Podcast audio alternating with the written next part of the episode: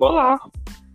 Está começando mais um podcast de psicologia e hoje nós vamos falar sobre um assunto muito complicado que é a morte. Eu estou aqui juntamente com Vivian Kathleen para falar sobre esse assunto que muitas vezes pode ser espinhoso. Não é, Vivian?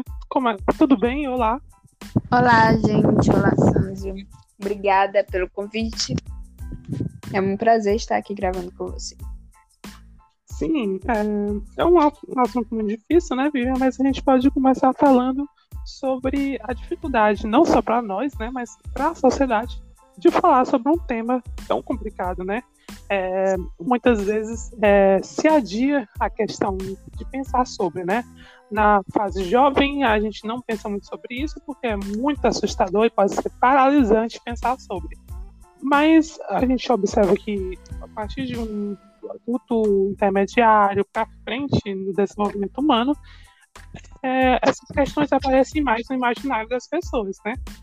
E a gente sabe que é, a tomatologia é relativamente recente em termos de conhecimento das pessoas sobre isso, né? Algumas décadas, pessoas importantes como Elizabeth Kubler é, eles trouxeram essas questões que acabaram chocando o social, né?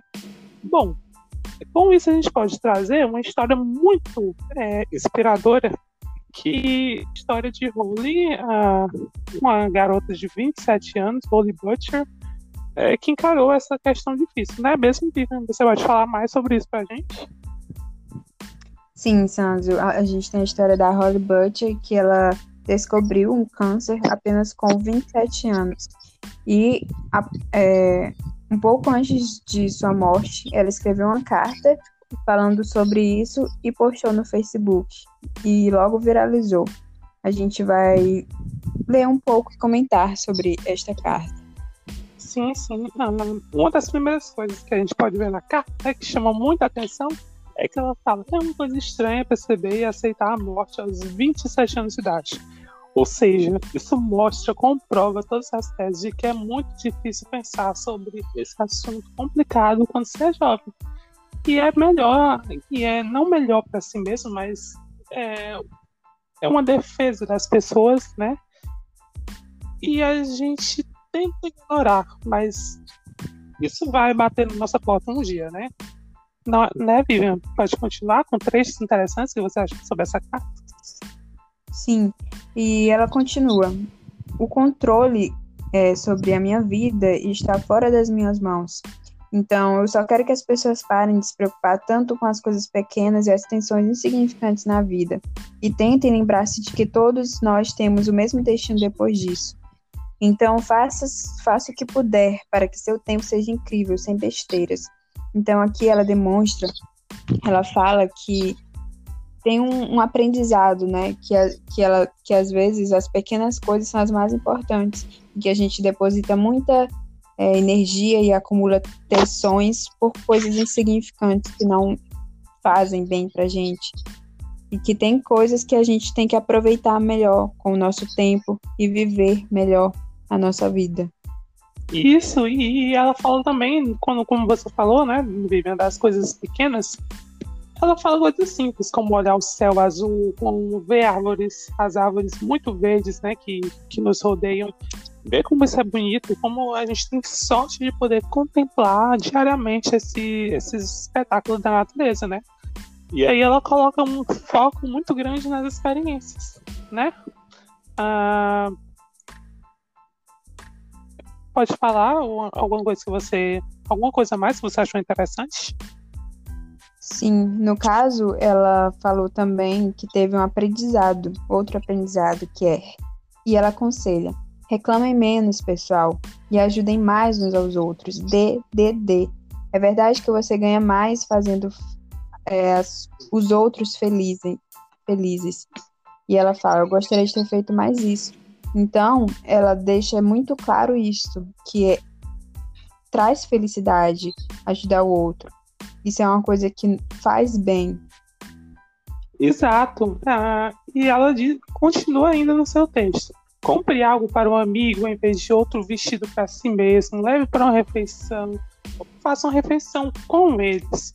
No caso, ela mostra que é importante colher é, experiências positivas, que as experiências são muito ricas e gratificantes, e elas ficam mais na mente do que simples coisas materiais, né? Não é verdade? É verdade. Verdade, Sanzi. E ela ainda finaliza é, falando que, apesar de ter sido uma vida curta, né, 27 anos, comparado à longevidade que nós podemos ter hoje, ela fala que é muito grata por ter vivido isso, ter vivido esses momentos, e que esse último ano foi o, o ano mais feliz da vida dela, que ela passou com os amigos, as famí a família, o cachorro, e que esse momento só foi possível graças às pessoas que doaram sangue para ela, né? Que foi possível ela ver mais um ano de vida. Então, essa carta é muito, muito importante porque ela traz um, vários aprendizados que a Hannah teve, a Holly teve. Isso mesmo. Só que a gente entra em outra questão, né? Fazendo um link aí muito bom. É que nem todo mundo lida da mesma forma com esse processo de finitude, né? Que é, é aterrorizante até, né? A gente pode falar. É, Verdade. As pessoas, sim, as pessoas em condição socioeconômica mais é, difícil, né? Desfavorável, é, é muito mais difícil, às vezes, para ela, né? Porque uh, ela não tem acesso a, a, coisas que ela poderia fazer, né, Vivian? Sim, Sanzo. É, pessoas que têm uma família instável, por exemplo, é, pessoas que têm uma doença mental, pessoas que têm é, uma condição socioeconômica desfavorável, têm uma, uma certa dificuldade, né, para ter esse bem-estar na vida. Então, a Holly era, ela era uma, uma pessoa que, que demonstrava ter a família, o apoio da família, dos amigos. E nesses últimos momentos de vida, nesse último ano de vida, que foi a partir do momento que ela descobriu o câncer, isso foi muito importante porque foi possível ter uma qualidade de vida mesmo a se deparar com a morte. Sim, é, a gente mal vê que a Holly ela teve é, experiências engrandecedoras com isso. Né? Ela conseguiu tirar lições dessa situação muito difícil que ela passou, mas nem todo mundo vai poder tirar lições, né? Porque às vezes a vida é bastante diferente. É, às vezes Sim. a pessoa, né? As pessoas têm depressão, fica muito mais difícil ainda de lidar com isso, né? Mas o que a gente tira de lição da história da Holly, né, Vivian? É, da, de tudo isso que a gente falou nesse podcast, é que realmente é, os, quando as, os pioneiros da tanatologia, as pessoas mais importantes lá no passado, trouxeram essa questão tão difícil, que foi o Herman Pfeiffer, o Robert Kustenberg e a Elizabeth Kerber, é, a gente vê que realmente eles trouxeram um desafio para o social, que foi enfrentar essa mentalidade da morte como um tema que é interdito, que não se pode, que não se pode falar, porque é, é, é muito negativo. Mas eles trouxeram essa questão da conscientização. É importante falar assim sobre isso, é importante estabelecer metas de vida.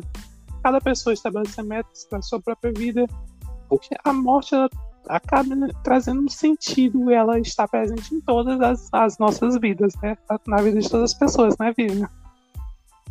Sim, Sandra. Apesar da morte ser algo assim que é ruim, né? Todo mundo Sim. tem medo, mas é, ela tem até um, um filósofo, um pensador que fala, né, que morrer às vezes é o que dá sentido para se viver, para aproveitar o tempo que temos saber que somos limitados. Então, isso traz uma certa, uma certa perspectiva positiva.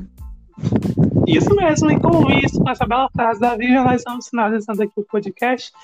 Eu estou muito feliz, muito mesmo, por ter estado aqui com a Vivian, né, Vivian? Muito obrigada por estar aqui.